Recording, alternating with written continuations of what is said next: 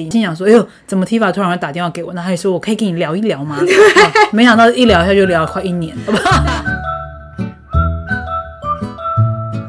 好，我们今天这一集呢，想来跟大家分享有关于女性，就是所有的女性朋友都非常关注的一个话题，就是你的感情生活。好，我想到那个去年的 Tifa，去年二零二零二一年，对吧？应该有记没错，应该是。二零二一八月份的时候，我应该很记得八月份的时候，呃，Tifa 是临时。拨了通电话给我，然后跟我聊了他的工作之后，我们就开始聊起了他的感情。在之前，其实我们已经有一两年没有联系了。对，中间完全都没联系。心想说：“哎呦，怎么 Tifa 突然会打电话给我？”那他也说：“我可以跟你聊一聊吗？” 没想到一聊一下就聊了快一年，好不好？聊对，那时候是聊了四个小时啊，聊了四个小时，结果也这样建立起我们现在可以一起来做节目的这个机会。我印象特别深刻的是，因为那时候 Tifa 刚好呃遇到了感情上呢，她跟她交往六年的男友分手。那因为这个男友也是我的朋友，所以实际上我们还曾经一起吃饭做节目。然后那时候呢，呃，男友要求婚的时候，我们大家都还有一起参与这个活动。所以那时候我听了也很惊讶，我说啥？你要你已经分手了？然后他的状态其实非常的不好。那那时候的提法基本上都是一直想要赶快再回过头去挽回这一段感情，所以那时候他的状态很不稳定。今天呢，已经过了一年了，现在提法是非常有。自信，非常的开心，活得非常的快乐。基本上这一年后的他呢，是在一年前我就已经跟他说了，你好好的去思考这件事情，你以后会过得很不一样。果不其然，哈，现在有没有觉得 你真是仙姑？有没有突然觉得还好当初有分手？有觉得当初有听你的话，有听姐姐的话，有听姐姐的话，然后现在才可以过这么有自信又快乐，对不对？其实一开始你是跟我说，你很惊讶为什么我们会分。手前面对前面你认识这个人嘛？你觉得他也不会不好，他也蛮不错的。你其实也觉得说，哎，我们或许可以再复合。可是后来确实发生了一些事情，然后加上可能听了我很多补述、更细节的一些相处价值观的差异，你就觉得，我觉得你还是放掉了。对，其实那时候我就已经开始觉得就放了，因为很多事情综合起来来看几个特征之后，我就觉得，对，真的是特征。好歹姐也是过来人哈，有类似的特征，所以我就觉得其实分手是好事，是只是在那个当下，因为大家都很痛苦嘛，就是是毕竟是六年的感情，真的要把一段感情割舍掉，我觉得那个情感的转。就是你要转换它，或是把它丢弃，也觉得那的确需要一点时间的酝酿啦。那我觉得这个时候的人都会很焦虑，他就是会不知所措，甚至他很痛苦。对，因为好像失去了一个东西。其实分手是我提的，是对。然后我在提之前，其实已经熬了一年多了。那时候在前年呃求婚后，其实求婚前我其实就有想过要不要分开了。是对，可是我一直没办法。具体描述说为什么我会想要分手，我只是觉得说这个男生好像没有想象中这么的爱我，然后这是一点，然后第二点是我发现我们在生活上好像很多事情。都要我拉着他，或是我们在做的事情其实不一样的。例如说，他的工作是有这个领域的专业，那我想要去的专业领域跟他又不太一样，甚至是差很多的。嗯，那讲白了，其实他忙他自己的已经够忙了，他可能也没有时间心思花在你对，没有时间去陪我去看我想要的领域。那这样子，我们两个人聊就没有共同话题嘛？那我们两个唯一有话题就是游戏。OK，就是我们以前是打游戏认识的。可是你知道游戏这东西啊，其实我今天不是要说游戏不好，但是我想要讲游戏线上游戏这件事情。后来在我身上，我有一个体悟，就是这件事情是我越想玩游戏的时候，其实是我越想逃避现实的一些问题。我觉得其实在我身，我不知道其他人啊，可能很多人打游戏就只是为了要休闲，可是对我来说确实是有，因为我在线上游戏里头，我认识了很多的陌生的网友，看不到他们的脸，看不到他们真实的样貌，可是我可能可以跟他们聊天，然后。可以在这边，就是你把自己置入在一个很虚拟的空间里面，然后人物很美，对，想象出来的然后有可能你可以在里面，就是例如说打仗啊，然后争名夺利，好像你就是反映到你现实是可以很厉害的，就是现实完成不了的事情，可以在虚拟世界去成就它，完成它。那那时候我的背影是，其实我已经两年没有进入职场了，毕业后，然后有工作过一阵子，然后自己跳出来创业。对，做了一些线上的事业，然后可是后来又因为个人的一些因素、情感的一些因素，或者是我发现说，哦，原来创业真的不是那么简单，当当老板超累的，真的很累。对我决定把这个事业先暂停，因为我我不知道怎么继续，继续，因为没有人教我怎么当老板，甚至曾经教过我的人，好像自己也没有到那么的。厉害，就是我发现我我现在有一个 sample 可以让你看就对了。我现在打了等级，我好像已经超乎我想象的东西了。了解，对，然后加上我有发现说自己其实是一个很没自信的人，所以我很做的决定很容易被动摇。我觉得 Tifa 这一个的分手，我现在回过头一年来看，我觉得。还好他分手，应该是说我们今天特别想去跟大家探讨这个话题。Maybe 你有同样的情况，但是也因为这个分手，让 Tifa 他回过头去检视他自己。例如说他在感情里面，为什么他这么的没有自信，是这么的没有主导权？他把他的心思放在了男友的身上，而他无法勇敢去做出自己的决定，甚至他会被男友的言语、思想影响，而无法真正做自己。其实都是在某个层面上自己个人的功课没有去完成。嗯，那在这一年，我觉得 Tifa 就是在做这个功课，所以他现在是开始有自信而快乐的。所以如果你在感情里这功面课真的蛮难做的。是的，是的，是的。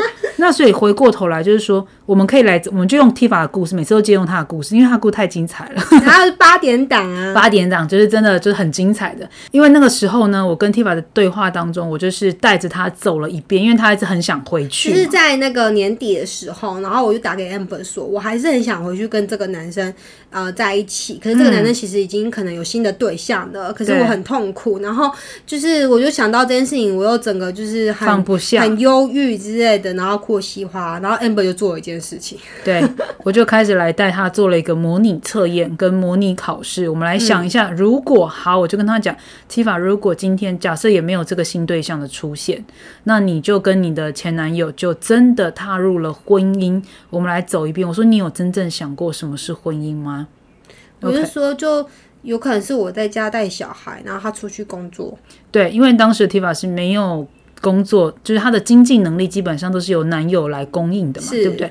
那也就是说，还有她的选择是只能什么，就是只能在家带小孩，因为那时候男朋友也很想生小孩或。者是在那个网络上可以做点小小事业，可是就是还不足以整个支撑我的经济，还有大部分的经济都要靠男方这一这一是边这样子。其实，在这个问题的时候，我觉得他这一件事情，我觉得他就有一个很大的结。第一个，Tifa 他实际上是很有工作能力，而且他有他自己的才华，否则他不会以前做课程，然后可以这么快做起来，甚至还得到很多成呃学生的这个肯定。所以实际上 他是有他的能力跟条件。可是他如果踏入婚姻之后，也就是他把自己的光芒或他的能力被掩盖，只为了配合这一段婚姻，第一个你会开始越来越不快乐。是。因为你没有一个东西是你自己的。是，OK，也就是为了这个婚姻去妥协了这个婚姻，你必须满足他的条件。嗯，所以第一个，你先把你自己收起来了，缩起来了。这一件事情呢，我觉得女生其实都要去思考，因为你的核心就是你的重心里面，你只剩下婚姻跟小孩跟老公，那你自己呢？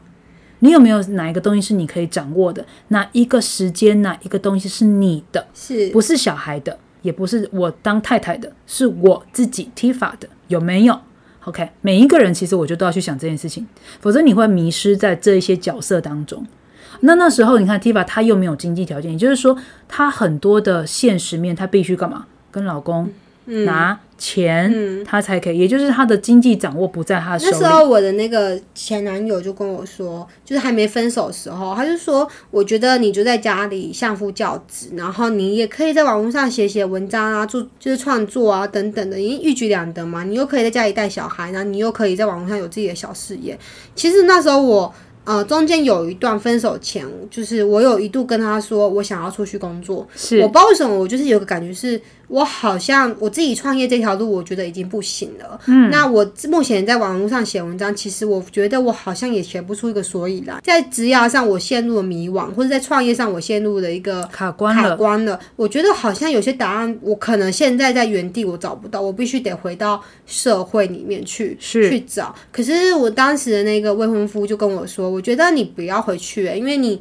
你回去，你可能做一做，你又会放弃，因为他其实讲的也没有错，因为我其实跳过几个领域，对我可能一直在找我的天赋热情，然后所以我这几年啊、待过金融业，然后也待过了呃一些教育业等等，然后甚至也待，我就是有转换了一些也就是说，其实过往你的路径有可能都是做一段时间，然后就离开，做一段时间就放弃。是，所以在以他的角度来看，他会觉得说，那既然你都就是这种模式，所以对你都做一做放心，那你不如在家里，然后你好好做你的文章，写你的东西，搞不好可以边带小孩还边有点收入，然后我养你，这样对他来说可能这是一个很好的剧本。可是我一开始觉得。哦，好像有道理，可能也是，所以我就接受了。可是后来半年后，我发现第一个不太快乐，虽然那时候还没有小孩啦，然后我现在也没有小孩，就讲到现在，对我我有我有一只猫而已。可是我有发现说，呃，第一个我很不快乐，那不快乐原因是因为我。文章也写不太出来了，是你没有那个灵感跟那个动力。对，因为其实我的文章啊，你们会看到我们的 podcast 跟文章都来自于我们生活的题材。是，那我今天都只是在家里，我面对的人事物永远都是这些。哦，你的素材是很少的。对，我觉得没有去刺激一些新的火花。是。是之前我们讨论过的所有东西，其实都是我生活中我被刺激到，我才有办法讲出来。很有感的。是我第一个，我觉得我灵感全部丧失了。第二个，其实我真的觉得我不是，我不是那一种很有纪律的人。哦，对我在家里是很容易懒散的。我是那种。考试一定要去图书馆念书的，工作我一定要去上班，有一个那个叫什么，有个仪式感的人，嗯，就是要有个切割跟区分啦。我我不能整个就是起床，然后就整天都在家里，然后没出门，然后也没有换衣服，对。所以其实那时候我就觉得我还是想再回去，所以其实最后。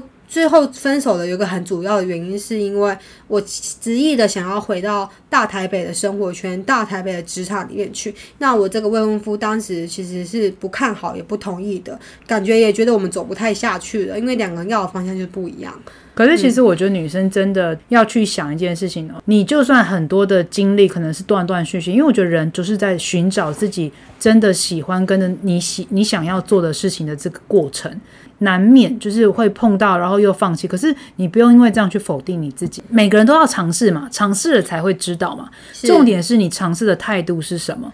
你是愿意越挫越勇，这个就是心态的问题。可是女生去找到自己想要经营的自我价值，这件事情是很重要的。也就是，即便你可能不需要赚很多的钱，可是你靠你自己的能力来赚到一些钱，我觉得这件事情是成立的。它在经济上是独立的。我觉得是我那时候有去分析，为什么我们两个观点那么不同。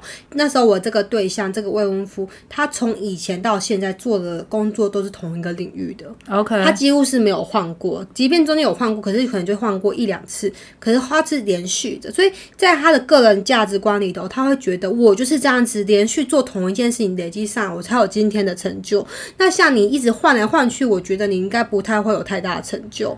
呃，因为你们俩路径不同，不同。可是我的换来换去，其实对我也是遇到挫折想放弃，这确实是有一点。可是我觉得更多点是我发现我好像不适合这个路径。毕业后第一年是当那个呃保险业务员。我其实做的也不会差，也做的还不错。可是我做到一年半后，我就忽然觉得，哎，为什么我的薪水我都领还不错的薪水，可是我都月光哎，月光族。因为其实当业务，我们的开销很大，我们光是来回通勤要跑客户，我们要客送客户礼，然后我们要成交一笔单，前面可以有很多付出成本。可是这些东西啊，在你进保险业之前，不会有前辈跟你讲，这些都是你自己赚你才知道。然后我就算完，发现说奇怪了。我虽然领呃一个月假设领五六万好了，好像比我一起毕业的同学他们在公司里还多，可是他们可以存下来钱，他们可以运用的钱比我还多哎。OK，对。然后第二点，我是发现说不是很喜欢一直去跟人家推销东西。了解。对我就是你也从这过程中就发现你的特质在哪里？是。然后那时候我接触到网络行销，这也是为什么后来我会做线上课程创业，因为我发现哦，网络行销好厉害哦，好的行销是你写了一篇文章，或是有一些文案，你。没有在推销东西，可是人家会因为你这篇文章吸引，吸引然后主动来找你，想要跟你购买。是，我觉得这个好像是我比较想要的，所以我那时候。确实也毅然决然决定离开了那个业务的那个圈子，我觉得很好。你有意识的开始去选择，是。可是我的这个前男友，这个前未婚夫，他可能没有办法看到这一块。如果回到感情的价值观里面，也就是你们对一件事情的认定跟你们的看法其实有所差异。是他可能喜欢这种稳定性，他其实看的也没错，因为他的路径就是这样。对，他是。可他没有办法接受你的断断续续。嗯。可是实际上，如果他去理解你的断断续续。他不要接受，他只需要理解。是你的断断续续，这是个过程。可是我可以理解，实际上你有你有你的目标跟你的找寻，他是可以支持你，即便你是磕磕碰碰、跌跌撞撞，可他知道你在做什么，因为他理解你而支持你。那你们的结果可能不一样，而不是他下指导棋，告诉你说，其实你也就这样跌跌撞撞的，那也好像没什么成果，那你就干干脆待在我身边。OK，这样子的结局就导致其实你已经他否定掉你去发展的另外一个可能，而你配合了他想要的样子。但他是会说，我怕你出去，你又会再受伤。呃，我觉得这一点可能出发点是好的，他的确觉得我很容易在职那时候在职场上有一些碰撞，回来又哭得稀哗啦。可是我我也得说啦，就是因为要一直受伤才会成长。呃，我觉得在亲密关系里头，这就是一个他对你，他想要保护你，嗯，可实际上你你比他想象中的还要坚强跟强壮，你是必须去告诉他你的想法的，嗯，也就是他是需要被沟通出来的。我已经跟你想的不一样，我不是一个呃甜蜜女孩而已，实际上我也是很有韧性的，我也很有强度的，我想去试试，即便我跌倒，我更想要的事情是，哪怕我一天跌倒了，你还是可以支持我，而不是责备我，而不是怀疑我。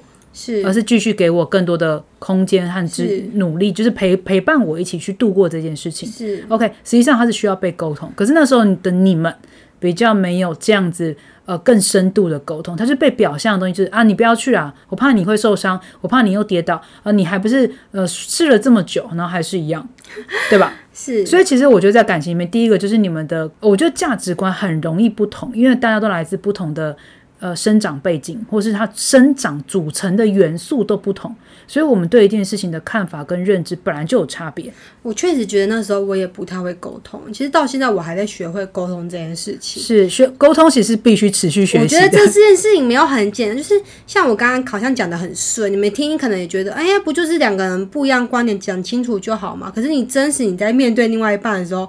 有时候你会有口难言，或是在那个当下，应该是这样讲。其实当时的提法他没有这么大的自信，是他当别人下这个指令一起跟他说，其实你以前就这样，所以你就不要再做，他可能就接受了。可是现在的他，因为他已经开始培养他自己的自信，他很清楚，对我清楚自己的能耐，就算我跌倒，我也知道我要怎么站起来。就是他很清楚知道自己的底线在哪里，所以他可以很肯定来回答现在这个问题。可当时他不行。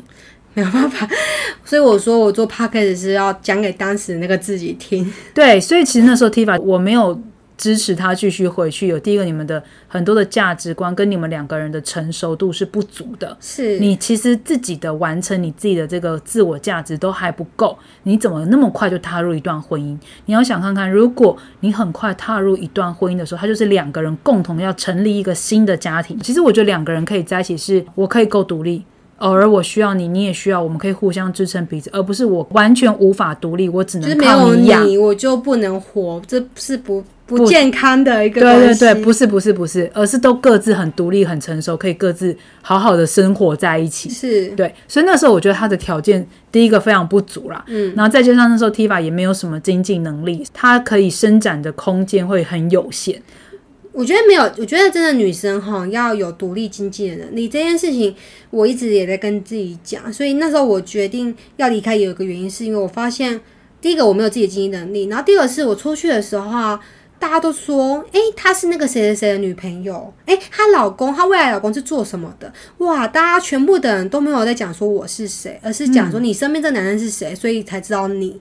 对，然后这件事情也是，我觉得我真的没有办法接受，可是我又没有办法怎么样，因为确实我那时候的经济能力大部分都仰赖他，而且我确实那时候我自己的呃事业跟职业是停摆的，也陷入了一度迷惘。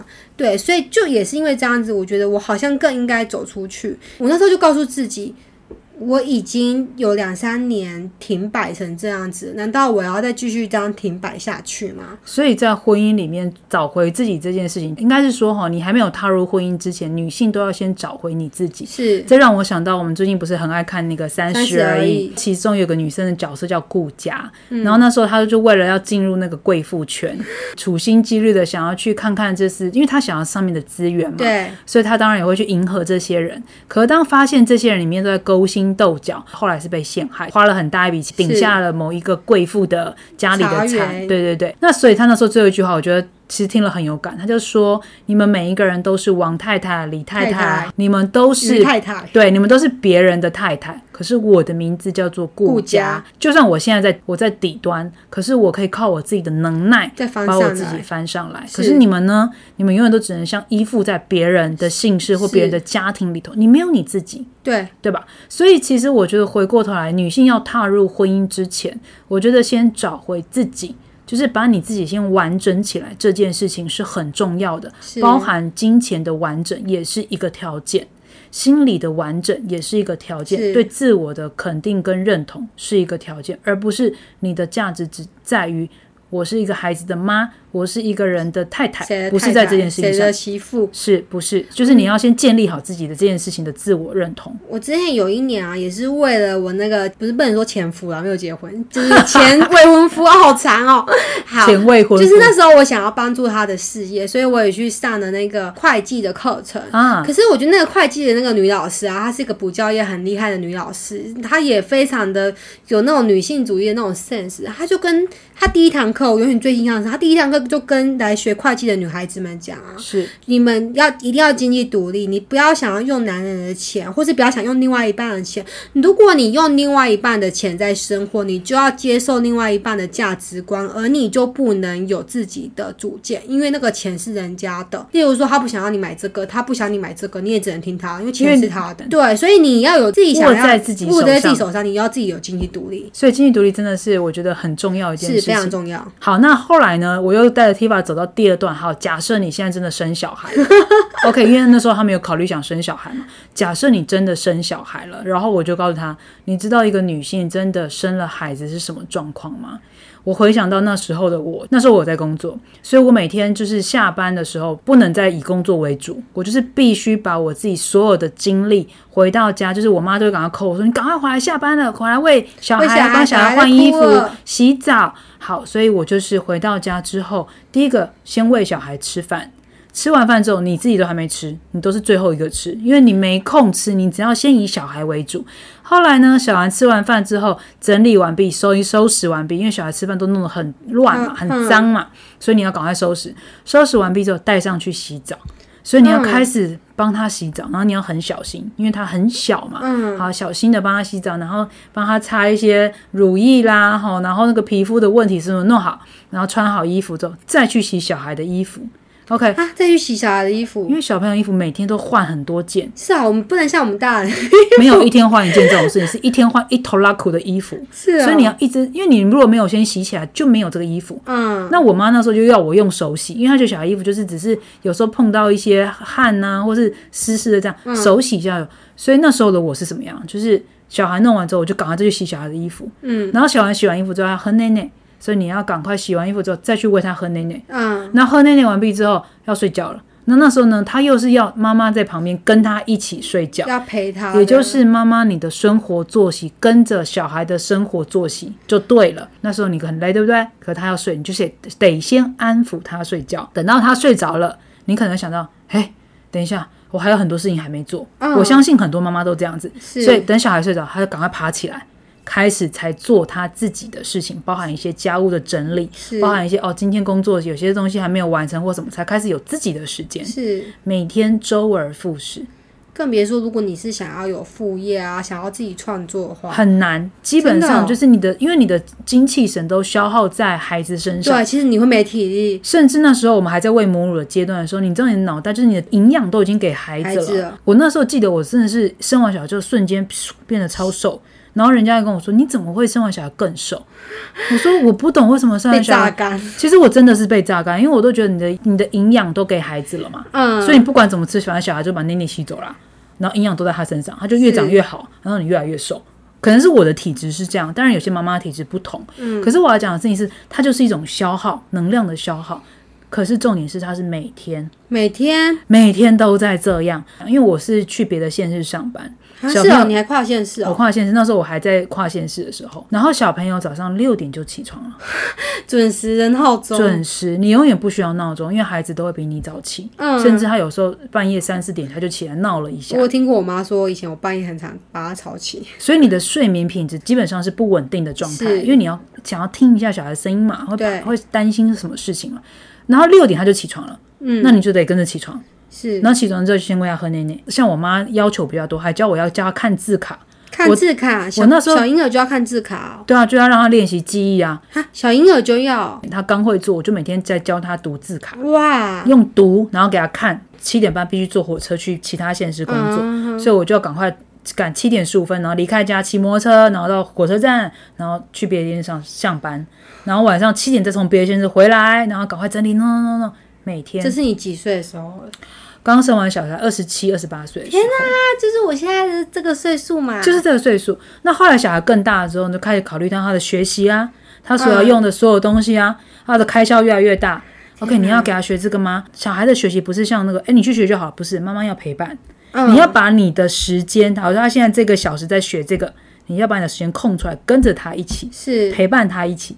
所以你的生活的界限开始会变成你的部分变得很少，或是你可以控制的东西很少，都是 focus 在孩子身上。是那如果你的另一半他就是觉得说，啊，你就是家庭主妇啊，你就每天在家带小孩就好了，因为他就每天觉得我每天已经上班很累了，你还要回来帮忙做家事，你还要帮忙照顾小孩，你到底懂不懂分工？如果他又是个不懂体谅的，是。他会觉得你在家就没在工作，很轻松，带小孩。哎、其实我觉得蛮多人，因为蛮多家庭都会觉得说，这为什么会有人提倡说，就是家庭主妇也要有薪水？是，我会觉得如果又是一个全职家庭主妇，说真的，你真的没自己，因为你的时间都是孩子，在否孩子、否家务身上。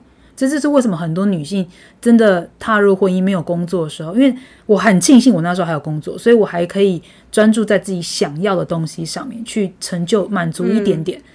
可是你知道，我光是这样，我每天都好累，好累，好累，哎我听你这样讲，我就觉得好累哦。好累，真的。我现在自己平常下班，我就想回到家，就想躺着，然后我的猫猫一直在那边喵喵喵，我就说妈妈先看电视，再陪你吃饭。小孩不鸟咪对不对？小孩不行。然后有时候你知道，像我们这种职业妇女啊，有时候你要去一个工作，假如说六日，像我是自己创业，所以我六日有时候客户要求就得去。你那时候已经是自己创业，我后来就出来说，因为我知道不行了，没办法。你这能力很强哎、没有，就是因为你会觉得说，算了，我还是自己，为背了一个小孩跟一个因为你忙不过来还嘛。可以自己创业很对，可是当你有时候你知道妈妈讲说，那这现在这个时间我去帮客户六礼拜六礼拜日，你知道你会很想去完成你的工作，可是你又会有罪恶感，因为你会觉得、我有 天哪，我有听说，我我我到底可不可以呃去做自己想做的事情？很多爸妈六日要出来，其实没有带小孩都有罪恶感很。罪恶感啊！你会觉得我可以自己 happy 吗？我可以把我自己想做的事情，这是真的，超级罪恶感。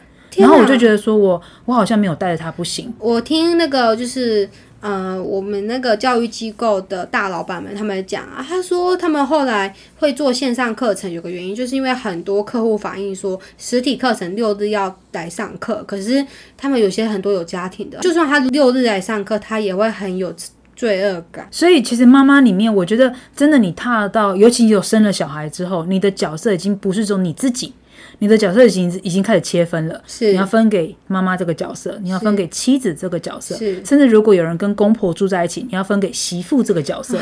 所以一天里头，到底哪一个时间是你的？你是女儿，是媳妇，是妈妈，是老婆。对，所以你看，如果那时候我就跟 Tifa 讲，假设你也真的就生了孩子，就把你的所有精气神全部都放在小孩身上。然后，如果你的你的另一半又觉得说你就是家庭主妇啊，然后回来你如果又要求他做家事，我都出去打拼了，然后也给你钱花，你有什么好抱怨的？对啊你就是把小孩带好啊。对，那就变成你们的分工上，就是就就永远都是你在做家务的事情，嗯，他就会失衡。因为家庭本来就是共同在经营这件事，可他认为那个经营是他已经在外面赚钱养家，这是他的经营，所以他认为你的经营就是你要把你的精气神投入在孩子家务身上，嗯他就开始失衡了。哦，对真的会这样。所以那时候我就把这一个过程带着 Tifa 走了一遍，所以现在听起来我们觉得很惊吓。我觉得蛮蛮可怕的哎。所以有时候我觉得有些女性就是急着想踏入婚姻的时候，呃，我觉得他可能没有真的想清楚婚姻的样貌。其实这句话要回送给我自己啊，因为 我自己当初真的不知道，我也没有想过，我不知道原来这叫做婚姻。是原来婚姻里面真的是有两个人共同太多的事情必须要去经营，而且有太多事情不是你可以自己想干嘛就干嘛。是你要配合你的另一半，或是你要把你的角色分给你的孩子，太多太多。后来我就觉得，你做好准备了吗？你真的有准备好要踏入婚姻了吗？你真的有准备好要生孩子、当一个妈妈了吗？如果你没有，其实像很多妈妈生了小孩，她很讨厌她的小孩。真的哦你这个小朋友完全剥夺了我自己生活的感觉。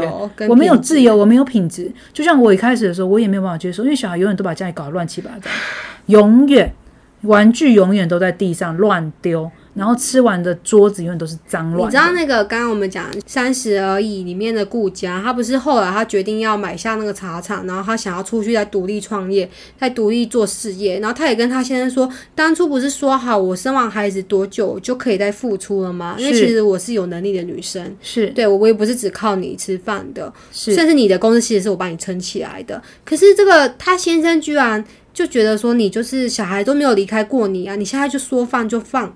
然后我我我看到最心酸的是，他不是请一个什么育儿师来吗？对，就连他小孩也说：“妈妈，我不要这个育儿师，我就只要你。”然后那个顾家，他一方面要面对老公的这个不谅解，一方面又要照顾小孩的这个心情。对。我看到中间，我觉得好累哦。他只是想要拿回自己的一些主权，可是他就必须要去安抚跟说服别人，那为什么男人就不需要说服呢？对啊，所以其实我觉得在婚姻里头，它本来就是互相，就是说，其实你也理解你的另一半，然后你体谅他，甚至你尊重他，甚至他有他的梦想，你可以一起支持他。是，我觉得这才叫真正完整而成熟的个体。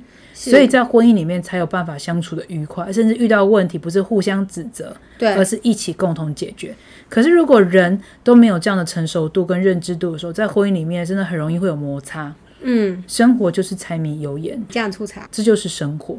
所以我觉得有时候踏入婚姻，它是一种你要有心理准备，因为那个你会换成另一个样子的你。会完全不一样。对，你要分的事情，或是你要处理的事情，跟面对的事情是不，你的角色已经不同了。是，对，所以那时候我很记得，我就带着 Tifa 走了一遍，然后我甚至跟你讲说，如果你的另一半跟你没有同样的共识，甚至你自己还不够完整的时候，其实没有踏入婚姻并不是坏事，是，对吧？因为在婚姻里面，你要遇到挑战更多，进去之后很想出来，可是很想出来的时候遇到很多的困难，真的甚至觉得天哪，我干嘛走进来？身边的声音都会反对你啊。因为你要考虑的条件就更多了。对，以前单身的时候走自己，可是在婚姻里面，你就不能真的只有考虑到自己。是，如果就是你对婚姻的认知还没有这么的完整，对你自己还没有这么有把握，我觉得对自己没有那么有把握。真的不要轻易结结。婚，最后我们来 ending 一下我现在的心态。好，太好了！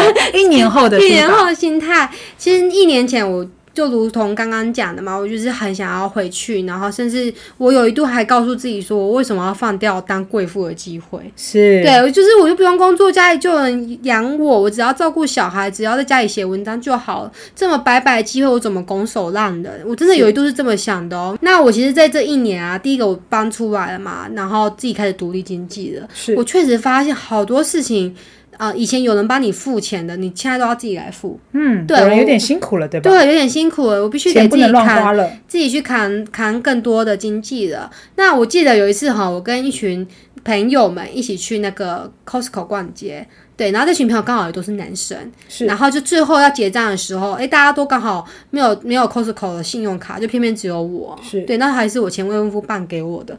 然后我就说，我第一次在 Costco 拿出来付钱付钱，而且还是跟一群男生逛街的时候付钱，傻眼，因为以前都是别人帮我付的。这件事情我真的太印象深刻。那你知道我那些男生朋友跟我说什么吗？我也很傻眼，居然有女，居然有人不知道怎么用 Apple Pay，因为我那时候不用 Apple Pay 啊，然后都是我前夫啊、都是我前未婚夫会用 Apple Apple Pay。但是。我们也很傻眼，你居然不用 Apple Pay，所以以前的生活真的有人帮你打理好，是是，其实还是很感谢那个前无缘的前夫，对，他还是照照顾我很多。但曾经的美好是存在的，是错。再来第二点是我刚回到台北，然后刚回到台北的职场的时候，发现自己跟社会脱节了好多。是那时候我最佳就是。呃，我得坦白跟大家讲啊，我其实，在一年前，我其实根本没有在关注 podcast，连 p o d c a s 是什么都还不晓得其。实那时候知道，可是没有很清楚。然后身边就有两个朋友，都是年纪稍微小我一两岁的，他们还讲啊，那个古玩，哎、你有听古玩哦？偶尔会听，然后就讲讲讲，我连古玩是什么我都不知道。是对，那时候是这个样子哦。然后大家在讲一些什么 PM 啊、专案经理啊、什么 BD 啊、科技业的一些名词啊，啊或者现在金融市场的一些什么，我全部觉得，天哪，这些人明明就跟我差不多年纪，为什么我好像脱节了？我才发现，原来我脱节社会好一阵子了。哦，原来了解 Podcast 这么红的，我都不知道。嗯，对，那时候其实我很恐慌。刚开始的前一两份工作，其实呃也没有很顺利。其实坦白讲，对，那时候确实我觉得有一部分是我自己的能力，可能那时候都盖住了。还需要一些磨练。离开社会太久了，他也不知道怎么跟人家一起做事情，这也是有可能的。但至少你是打掉重练，开始很扎实的把自己的一些实力跟一些内涵，还有你想要的东西都建构起来了。其实我还是很感谢走过一些职场啊，至少我知道我不要成为怎么样的人，我知道我想成为怎么样的人，以及什么样的呃领域是我想要去钻研，然后想要去发光发热的。你开始知道自己想要的东西。可是我得说，这中间其实很辛苦，因为其实你会不断的会怀疑自己，甚至我到过年前也才问 Amber 说，为什么我要放弃那个当初那个结婚的机会？然后现在要自己这么辛苦，这样，因为那时候我也是在又在一个职涯的迷惘，所以 Amber 带着我去想了一次，很感谢，就是也顺利的进入到现在的公司。那现在的公司其实跟以前的公司完全不同。第一个是老板理念跟我很接近，第二个是第二个是我发现我刚好被放在一个我可以发挥我特长的位置，的价值跟潜力。对，所以我很多的自信还有底蕴都慢慢累积起来了。然后就最重要一点是我发现我以前。然后没有白走，例如我曾经说过嘛，我当过业务，所以我知道怎么跟呃陌生的客户沟通。你敢去开发？是，没想到这件事情现在在我的工作上又又也用上了。对，那我曾经经营过线上课程事业，诶，这件事情也是我后来这些老板们看中我的原因，就是我知道整个事业经营的一些流程。就是以前你看起来好像断断续续的东西，其实累加起来，其实你走过都没有白走。的确，但是在走一次的时候会更。精实会更踏实，会更细致，或者更知道自己要什么。对，这是更确实的。所以也在这过程中，我觉得我真的变得更有自信。然后，甚至我都可以跟自己说，我人那么好，我为什么要委屈自己，在一段我不快乐的关系里面呢？所以从现在开始，你会不会开始觉得你也开始爱上你自己，越来越喜欢自己成为的那一个样子，要成为自己也会爱上的那个女人？没错。所以今天我觉得。很想跟大家分享这个议题，就是我们要先爱别人之前，其实你真的要先好好爱你自己，是，甚至你先好好看看你自己，你还缺了什么？你有没有更足够的自信跟底蕴，然后再来去面对一段两人关系，或是更深的一个家庭之类的议题？所以我觉得整个回归上，如果你自己是够成熟、够独立的，呃，这才是大家要主要努力的功课。成熟两个字哦，好像很简单写，其实不简单。而且也不是因为随着年纪你就会成熟，那真的是你不断，你一直在思考人生过往的很多的经验啊、累积啊、痛苦啊、欢乐啊、开心啊，这些东西都是成熟的养分。是，没只是你要有意识的去思考，而不是永远都在跌跌撞撞，永远都很痛。对，所以真的好好去检视这一段，就是先把自己的功课做好，先把自己一个人的生活过好，才能知道你自己适合什么样的人。是。好，那我们今天的议题呢，也欢迎你可以跟我们分享你的想法，或是你是不是有很惨痛的这个有没有刻骨铭心的爱爱情经验？对，可以分享给我们知道喽。那我们下次见，下次见，拜拜。